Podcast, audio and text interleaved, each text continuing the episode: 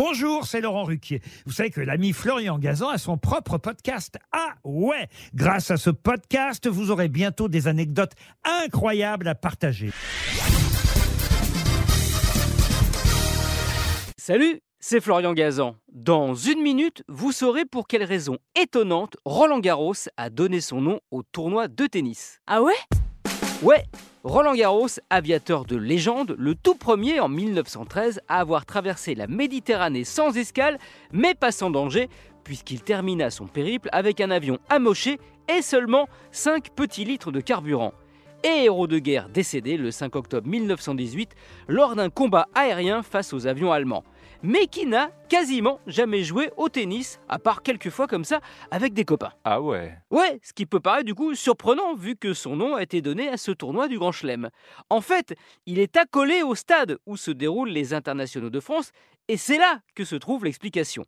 En 1928, la France décide de construire un stade pour que nos mousquetaires puissent défendre la Coupe Davis arrachée aux États-Unis. On confie le projet au président du Stade français, Émile Le Sieur, ancien grand rugbyman, qui marqua d'ailleurs le tout premier essai du 15 de France au tournoi des Cinq Nations alors, face à l'Angleterre en 1906. Ah ouais Ouais Or, Émile Le Sieur avait rencontré Roland Garros alors qu'ils étaient étudiants à HEC.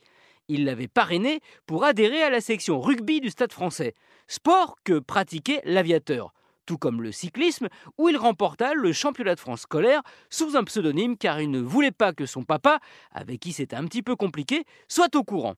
Voilà pourquoi, alors que Roland Garros était mort il y a 10 ans déjà, Le Sieur, qui fut aussi pilote de chasse en 14-18, ce qui renforça encore un peu plus leur lien, déclara, je cite, Je ne sortirai pas un sou de mes caisses si on ne donne pas à ce stade le nom de mon ami Garros.